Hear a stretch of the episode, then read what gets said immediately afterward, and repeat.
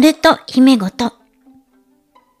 この番組はサブカル強めのクラシック業界のピアニストがあまり知られていない業界の話をしたり、好きなことを好きなように話す番組です。たまに演奏もします。サブパーソナリティはネズミさんです。皆様、いかがお過ごしですか？パーソナリティのナルト姫です。すっかり寒くなりましたけど、皆様、体調など大丈夫でしょうか ?11 月もね、半分過ぎまして、もう年末が見えてくる今日この頃ですけれども、最近はですね、朝起きたら、ベランダに干してる干し柿をですね、もみもみして、こうちょっと変な気持ちになる毎日を過ごしています。干し柿作ったことある方ならわかると思うんですけれど、ね、最初はもちろん渋柿の生をですね、皮を剥いて干すんですけれど、周りが乾いてきたら、こうもみもみして、中をね、柔らかくするんですけど、これがなんとも言えない、こう感触なんですよね。で、ブシャってならないように、そーっともみもみってするんですね。それが楽しみで朝起きてる感じです。早く食べれるようになるといいなと思ってるんですよね。私は干し柿は開いて中にクリームチーズを入れてまたくるくるっと丸めてですね、切ってお酒のおつまみにして食べるのが好きなんですね。お酒飲みには干し柿ってとってもいい栄養らしいですよ。皆さんのおすすめの干し柿の食べ方がありましたら教えてください。今回はネズミさんといただいたお手紙を一緒に紐解いてます。内容はですね、音楽で泣いたことはありますか？です。うん、皆さんどうですか？音楽聴いて自分では思いがけないところでこう感情が溢れて泣いてしまったこととかありますよね。ネズミさんとまあ、ちょっと業界の話も混ざってますので、そこは、うふふふと思いながら聞いてください。あと最後にですね、えーこの間61歳という若さで亡くなったカンさんの永遠という曲を弾きました。カンさんは愛は勝つで爆発的にねヒットしたのはもちろん有名なんですけれども、他にもたくさん素敵な曲を書いてまして、その中で私が選んだこの永遠という曲なんですけれど、人をね、愛することっていうのは本質は苦しみだっていう、あの、カンさんご本人もですね、この詩を書いているうちに、人を愛することの苦しみは頂点に達して、予定外に悲しい曲になってしまったとおっしゃっていたそうです。でもそれを感じさせない、さらっと歌っていらっしゃるあたりが、カンさんのワールドなのかなとも思っています。ナルト姫の演奏で、カンさんの永遠お聴きください。X のハッシュタグ、ナルト姫ごとでつぶやいてくださってもいいですし、お手紙は、ナルト姫ごと、narutohi m-e-g-o-t-o, アットマーク、gmail.com で送ってください。ご意見、ご感想待ってます。それでは移動中の方、療養中の方、お仕事の合間、それぞれのシーンでほっこりできますように、最後までお付き合いよろしくお願いします。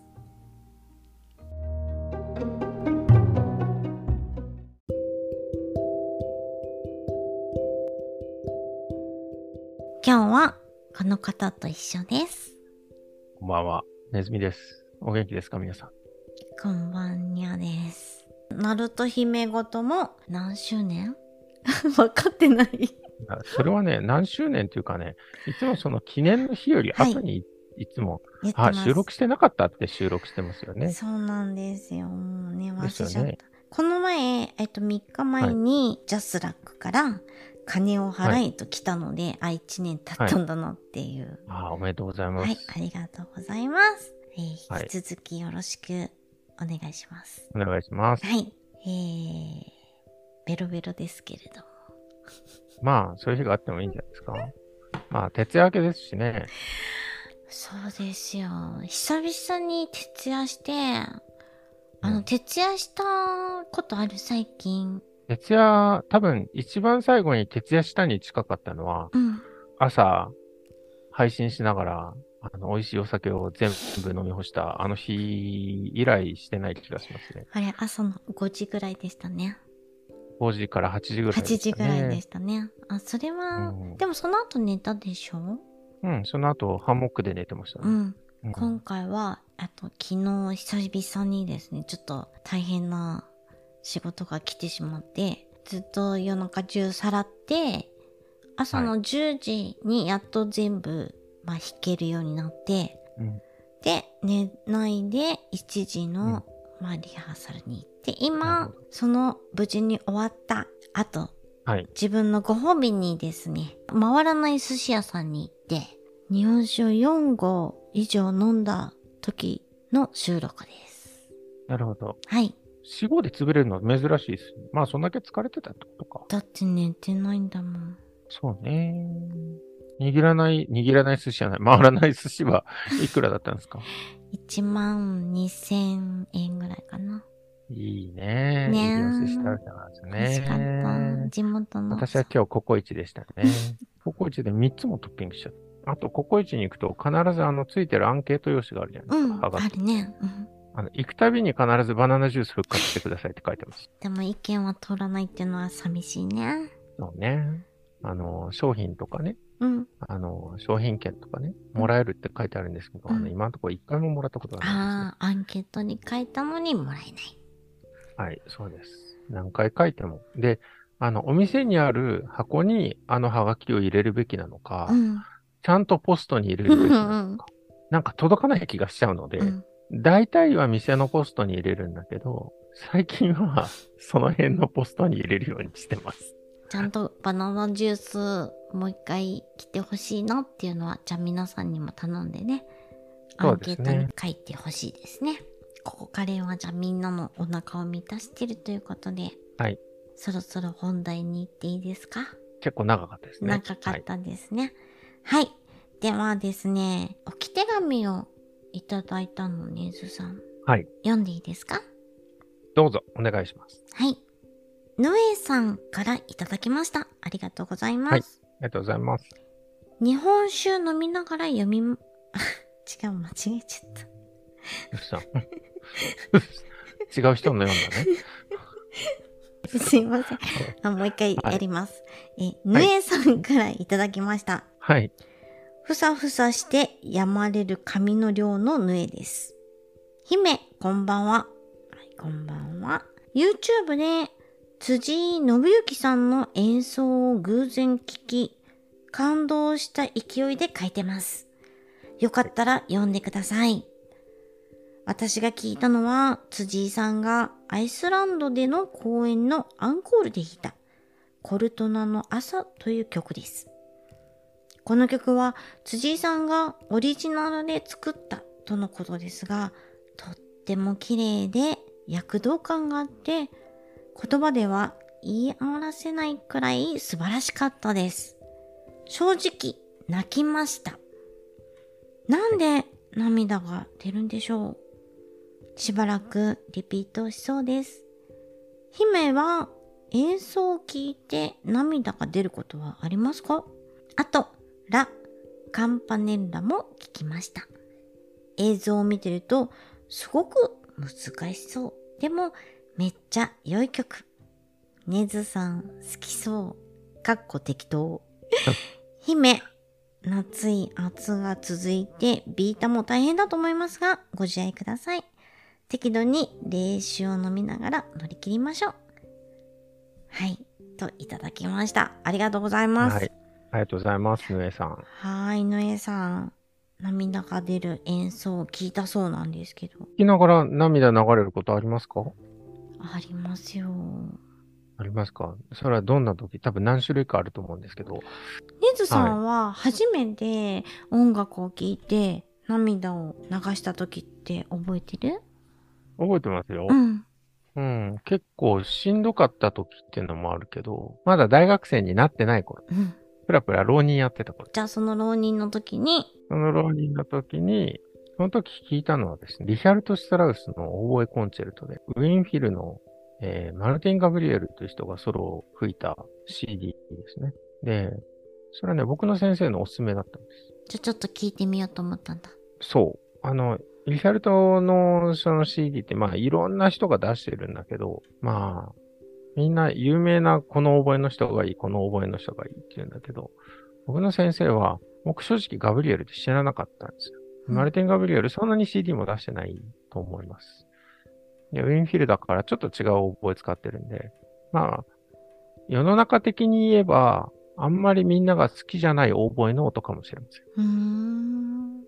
でもね、音の奥行きが全然違って、もう、初めの D の音で、もう全然、もうそこでいきなり泣きました、僕。3小節目、4小節目ぐらいでもう泣いてました、私。それってすごいね。だって CD 聴いて感動して涙が出るってね。うん。でも、今聞いても実は同じようには泣けないんですよね。うーん。不思議なもんで、その時の感覚だったんですよね。その時の、まあ、状況もだし、その音を聞いて、なんて素敵な音なんだろうって思って、そう、どうやって吹いてるんだろうーん。う。見えないので、絵が。うんうん。うん。どういう風に音を出してるんだって、どういう風に吹いたらこんな響きになるんだうん。本当に素晴らしい演奏を聞いて、ああ、こういうのもあるんだなって、そのオーボエの音として、うん、新しい境地に達したっていうところもあるし、聞いたことなくて、うわ、すげえみたいな感じで多分僕は泣いちゃったんでしょうね。それは、えっと、リハルト・シュトラウスの音楽に感動するっていうことよりも、その、吹いてた、その、オーうん、ボエその方の、の表現が素晴らしくて、まあ、今まで聞いたことのない音がして感動して泣いたっていうことか。うん、うん、そういうことなんだと思います。うんうんうんうん。なるほどね。私は、どっちかっていうと最初に泣いたっていうのは、うん、CD ではなくて、やっぱ生身のうん、人なんだけど、やっぱり高校生の時に、まあ自分音工だったから、その先輩たちが弾く音楽、まあピア,、はいピアノだけじゃないけど演奏会とかっていうのをたくさん聞く機会があって、うん、うん、うん、うん。で、今まで、例えば中学までは普通の中学にいたから、周りにそのピアノをやってるとか楽器をやってるっていう人はいないわけじゃない。公立の中学校だったから。だけど音楽高校に入って、初めて周りが全員同じ目標を持ってる人たちっていうところに入って、うん、で、高校1年の時に、高校3年の先輩の演奏を聞いた時に、はい。まあ、ベートーベンの熱情だったんだけど、うん、うん、うん。まあ、それはネズさんと似てるかな。その熱情という曲の素晴らしさもあるんだけれども、その先輩が弾く音とか音楽とか、その自分の知っている人が生身で弾いている凄さに、うん、うん、うん。もう号泣したっていうのが今でも覚えてるっていうか、自分でもねちょっとびっくりしたのその先輩のこと憧れてたし男の人なんだけどピアノが上手なのはもちろん知ってたけれどもその目の前で聞いた時にあまりの凄さにもうなんか号泣してあなんか泣くんだって音楽ってすごいんだっていうのをその時思ったうん、うん、うん、うん。だからネズさんももしかしたら CD だったかもしれないけど生でその人の演奏を聞いたらもう大号泣かもしれない。かもしれないですね。うん。その出てきた音、それから音楽も含めて自分が体験してないようなことが目の前で起こったっていうか、だそれが初めての感覚だった。だからこのヌエさんがその辻井さんの演奏 YouTube でうん。涙が出たっていうので、なんで涙が出るんでしょうって、メールいただいた時にすごい嬉しいなって思った反面、うんちょっと私的に引っかかることがあるんだけど言ってもいいですか？はい、どうぞ。その辻井さんって、ネスさんも知ってると思うけど、まあ、うんあの、目が不自由な方ですよね。そう。はいで、その、辻井さん自体は本当に素晴らしくて、私も大好きで何度もいろんな曲を聴くし、そのピアニストとして素晴らしいの分かってるんだけど、ぬえさんは全然そういうことではなくて、あの、うん。感動したからお手紙くれたんだと思うんですけどぱり世の中的にその例えば目が不自由だとか何かこう不自由があった人に対して過大評価をするっていう傾向ってクラシック業界ない、ありますね。私はそこがすごい、まあ、ちょっと嫌っていうか。うん。だからそのサムラ・ゴーチさんの事件があった時もそうだったんだけど、彼が書いたと言われてしまっていた曲の評価を分からずに耳が聞こえないっていうことだけがクローズアップされて、うん。それが素晴らしいっていう評価につながるっていうのがすごく嫌で、それすごく難しい話だと思うんですよ。辻井さんに限らずの形で、それは健常者だと思う、健常者でもそうだと思うんですよね。例えば、今は有名になってない人とか、その当時生きている人でね、そういう人も世の中にはいるし、うーん、なんか、結局、社会の食い物にされてるところはあるじゃなういですか。ん、うん、この人はいいっていうのが通説になっちゃっていて、だからそれで認められてる部分っていうのはやっぱりあると思うんですよ。うん、ベートーベンの時代にじゃあ他にいなかったんですかとか、うん。サリエリはダメだったんですかっていうところも含めてねえ、そうだよね。うん。うん。じゃあ、もしサリエリにすごい人気があって、うん。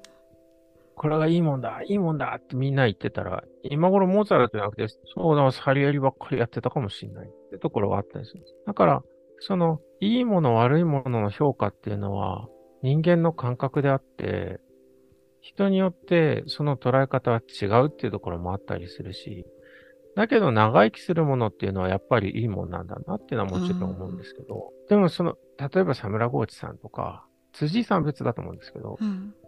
まあ、彼は初めのプロモーションがとてもうまくいったから、そうだね。まあそのやり方はね、あれだったかもしれないけど。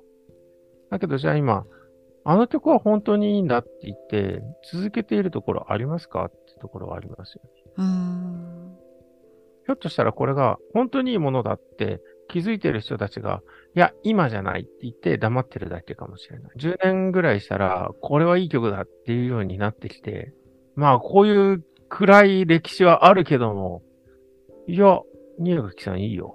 宮垣さんのこの曲いいよって話になってくるかもしれないし。いや、だからサムラゴーチさんの時さ、ニーズさん関係してた？僕は直接は関係してなかった。でちょっと怪しいなと思ったのが、サムラゴーチさんが裏に来て、耳がうんそこでやめといた方がいい そうだね。その話はやめといた方がいいと思う。あの、僕も同じネタは持っているけど、あの、そこでやめといた方がいい。わかった。やめとく。まあちょっと言えないこともあるからね。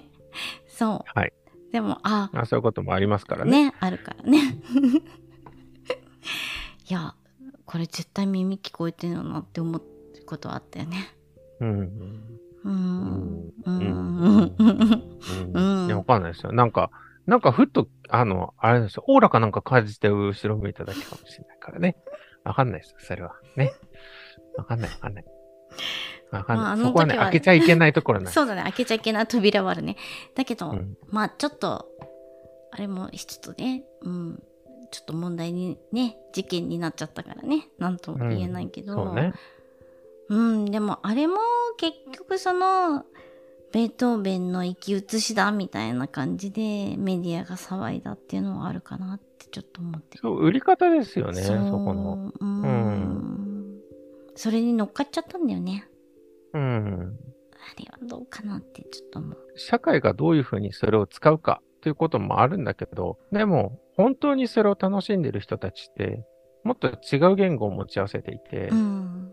それがいかに面白いかっていうのを伝えたいけども、そこに至ってないかなというか、だからそれがちょっと一緒にいる場所っていうのがなくて、場所が離れすぎちゃって、間のつなぎ方がわかんないうん。ところはあるかなっていうのは感じてます。とても強く感じてます。だけど、これを聞いて涙が出るとか、それは、その間のところが見えたのかもしれませんよね。うん。それは？うん。共通の部分として、どっちも涙を流すような理由があるわけじゃないですか。そうだね。うんう。ん。だからそれはクラシックをね、普段からやってる人が同じ曲を聴いても同じように涙を流す可能性があるということです。うん。同じように感動して。だからその感覚っていうのは、あやっぱり大事にして、うん、僕らとしてはもっといろんな曲とか映像とか見てもらえたら、そんなに嬉しいことはないかな。っていうのが一番のところですねうん他に涙流すことあります？あるよ、あるよ、あるあるある。どういう時ですか？いや、最近さ、泣く時っていうのは、そのうんやっぱり自分の今までの経験がフラッシュバックするんだなって思う時があるわけ。ああ、なるほど。うん。はい。例えば、今まではその音楽ってクラシック、例えばピアノ曲、オーケストラって、まあ言葉がないじゃない、はい。だけど、例えば歌曲とか、うん。それとか、あとまあオペラみたいに、まあミュージカルもそうだけど、そのセリフがあるものうん。っていうのを関わるようなことがあったり見たことがあったりするとそこが若い時はあまりこう感じなかったんだけれども年齢を重ねていろんな経験をすることでよりその内容もそうだしそれから言葉の意味もそうだしそれがその自分にすごくこう来るっていうのは最近感じるからうん。なるほど。うん。面白いのが、例えばこっちはさ、演奏家じゃん。うんだから自分が演奏してる時は泣けないわけ。はい。どんなにこう、感動するメロディーだったり、そういうものを演奏してても。うん。だけど反対にそれが自分が演奏しないで、聞く側になると泣くっていう時もあるんだよね、不思議と。その理由は、いろいろだと思うんだけど、その演奏してる時は泣いちゃいけないって思ってると思うの。ああ、だからそれで抑えるからそういう風になるってことは、そうそうそう。同じ音楽が理由なんだな。うんうんだと思う。やっぱりフラッシュバックなんですね。そうだと思う。多分そのうん曲に関してはね。きっあれですとね。変わらず純粋ってことです。あ 純粋なんだ。みんな聞いた？純粋ってことですか。純粋だよ。まあ今、ジン飲んでますけど、そうだよ。ジン飲んでる。日本酒飲んだ後にジン飲んでますけど、もうなくなったとか言ってしかもこの人、あの、ストレートで飲んでる。氷も入ってない。え、どうしたらいい？もう一杯入れてもいい？まあ、リスナーさんに聞いてください。いや、その感動して泣くっていうのはいろんな要素があるよね、きっとね。今までの自分のなんかこう経験とフラッシュバックするっていうこともあるだろうし、単純に今まで聞いたことのない音とか音楽を聞いてびっくりして感動するとかっていうのもあるだろうし、あとはやっぱ生身の人間が弾いてるとか演奏してるわけだから、そこにびっくりするっていうか、だからさっき言った先輩に対する、うん。あれもそうだけど、その自分の、まあ、憧れてる人が目の前で素晴らしい演奏をしているっていうことに対する感動っていうのもあると思うし、うん、そうですね。うん、いろんな形で、こう、スーッとこう体に入ってくる時ってあるよね。あの、私最近一番感動して泣いた時っていうのはですね、うん。また理由が違うんですよ。あの、あ、うまくいったね、よかったねっていうのが多いかあ、ら。でもわかる。それ反対、ちょっと違うかもしれないけど、うん最近同級生とか、まあ後輩もうんでもいいんだけど、まあリサイタルとかやるじゃない、うんもうね、リサイタル行っただけで泣いちゃうんだよね。あ、わかる、わかる。すごい。頑張ってるなっていうのを見るとね、わかる。そう。本当にいっぱい努力したんだなってね。リサイタルをするっていうことの大変さがわかるから、うん。で、もちろんそれが知り合いだったり、もちろんすると、その、うん彼女が1年間どういうふうに準備して、どうやって悩んで、プログラミングしてっていうのを知ってるから、うん。そう、余計にね、思い入れがね、変なところに行くわけよ。もう1音出しただけで号泣みたいな。ほんそうそうそうそう、そういう感じ。本当にそういう感じ。わかるよねわかるよね。そううん 鼻に、鼻にリハーサルの時にうまくいかなかったソロがさ、あ、無事に外さず、しかも結構綺麗に響いてんじゃん。よかったね。本当に。いや、うまくいってよかったよ。なんか僕も嬉しいよ。みたいな感じになるんです。そう、そういう感じ。あれなんでしょうね。うーん、なんだろうね。わかんない。でも、それはすごく多いなっていうふうにすごく思う。やっぱりこう、音大出たからって言って演奏家としてやっていける人ってほんと少ないじゃない？とっても。はい。で、で、一今思い出してちょっと泣きそうになってるでしょそう。なってる。やっぱり、まあ自分だけじゃないけれども、一緒に頑張ってきた人たちじゃない、まあ、うんプレイヤーの仲間っていうのは。で、うんリサイタルって、本当に大変じゃん。一人で、うんあの、2時間近いプログラムをうん。やって、で、そのために何年もかけて準備をして、うん。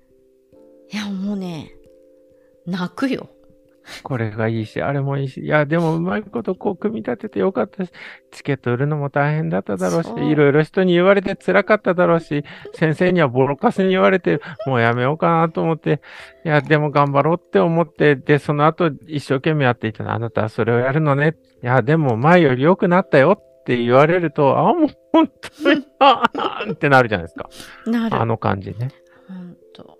で、それを自分も経験してるじゃないですか。うん。だから余計に頑張ってるのを見ると、いや、大変、大変だよねって、大変でしょうじゃなくて、大変だよねってなるんですよね。そうでよくやったなって思ってそこうん本当にリスペクトだし、いはい。やもちろん演奏も素晴らしいんだけど、うんなんかいろんなこうバックをこう感じてしまってうん。そこで泣くっていうっわかります。とてもよくわかります。すはいですねだからもしかしたらそれは音楽に感動するとはちょっと違うのかもしれないけれど、でも一つやっぱそういうプレイヤーの演者としてのうん。素晴らしさというかっていうのうはん。感じて、そうですよね。うん一皮むけるってところもありますしね、うんそれでう。んうんやっぱ続けていくっていうか努力していくっていうかっていうのははいすごいなっていうには思う。それはそうですね。うんそういう涙もある。うん。うん、でもこのヌエさんのように純粋に演奏を聴いて流す涙ももちろんある。うん。うん、だから今言ったネズさんとかもそうだけどその涙っていうのはちょっとこう関係者の涙っていうかそうそうそうそう。関係者としてね。関係者の涙だからったよそうね。そうそうちょっとどっちかっていうとこうまあ同情というか気持ちが分かるよ的な涙だからちょっと違うんだけどまあ普通に。違うし、いや、でも面白いのは、それが自分の予想も凌駕して、本番めちゃくちゃ良かったりすると、うんもうこっちが、向こうは泣いてないのに、こっちがうわーって泣くじゃないですか。そう。で、終わって、ね会う会うと、なんで泣いてんのって言われるの、本人に。そうそうそうそう。あんたが良かったからだよって言いたいんだけど、それはね、伝わらない。そう。そこはね、伝わらない。もう、感覚がこっちがね、おかしなところまで行っちゃってるから伝わらないんですよ。でも語彙力もないから、私もそうもう、わーって泣いて、なんで泣いてんのって言われる時がある。本人にね、本人が泣きたいはずなのに、自分より泣かれちゃってるの。本人は終わって、すっきりしてケロッとして、あもう早く飲みたいとかいう感じなのに、こっちがもう号泣してるっていう。そうあるよね、そういう時ね。ある。本当にあります、それは。うん。わけわかんないぐらい、うんこっちが感動して泣いてることっていうのよくある。そうそう。そう。っていうのは最近、まうんあ、あるかなっていうか。まあそういうわけで、いろんな形があって、泣くうんパターンはあるけど、なんか、ヌエさんのパターンがどこのパターンなのかなって考えると、またちょっと違うパターンなのかなっていうのは思ったりしますね。まあ純粋に辻さんの演奏が素晴らしかったんだと思うよ、きっと。うん。うん。まあ自分の置かれてる立場からすごくね、あの、辛いこととかから、うん。自分がこう、割と解放されるぐらいの力は、でも音楽は持ってますから。だから、そこに引き込まれたってことなんじゃないかなというふうな解釈もできますね。うん。ぬえさんうんのその時の状態にもよるしね。うん。だってたまたま YouTube つけて、辻井さんの曲が流れてて、ね、そうですよれでっていうのはね、何かのね、ご縁があったかもしれない。あ、これとんでもないことを言えば、ヌエさんが相当辛い時にね、うん。例えば僕はこの前ちょっとなんかよくわかんない本番載ってますけど、うん。あの、あの本番の映像をね、彼が見た時に、あ、彼なのか彼女なのか僕姉さんよくわかってないあ、んですけど、ぬえさんね、私もわかんないですよ。うんはい。ヌエさんが、あの、それを見た時に、うん。ひょっとしたら辛いことがあった後だったら、わあ、ネズさんめっちゃ頑張ってるやん、みたいな感じで、うわーって泣くかもしれないわけですよ。ねずさんの頑張りに対して涙するっていうね。音楽じゃないっていう。うんでも意外と、その音楽も良くて、こう引き込まれるところもあるかもしれないし。そうだね。うん。わからないね。うん。だから、な泣く瞬間がね、どうして泣くのかっていうのはね、割と理由付けが、難しいね。難しいそうだね。そう考えてみるとそうかもしれない。う。うんん。今日、でも僕割と真面目に結構話をした気がする。普段、普段あんなに適当なのにね。そんなことないよね。さんちゃんとしてる。ああ、そうですか。あありがとうございます。はい。私の方がベロベロです。まあ、お互いにね、ちょっと仕事の闇を、大きな闇を抱えすぎて、こう、闇がね、溢れすぎて、時々あの、ツイッターでお互いに出している写真とかありますけど、これいつかバレんだろうな思いながら僕は出してますけど、ね。ええこの話を掘り下げるのを希望される方は、ぜひ、えーそれをコメントでください。そうですね。おき手違紙でもいいう話が出てくるかもしれません。はいあとは皆さんがどんな曲でね涙したとかっていうのも聞いてみたい気がするので、はいそれもぜひじゃあ教えてください。はい。はい。じゃあ今日はねずさんありがとうございました。ありがとうございましたあ。りがとうございまお疲した。れ様でした。お疲れ様でした。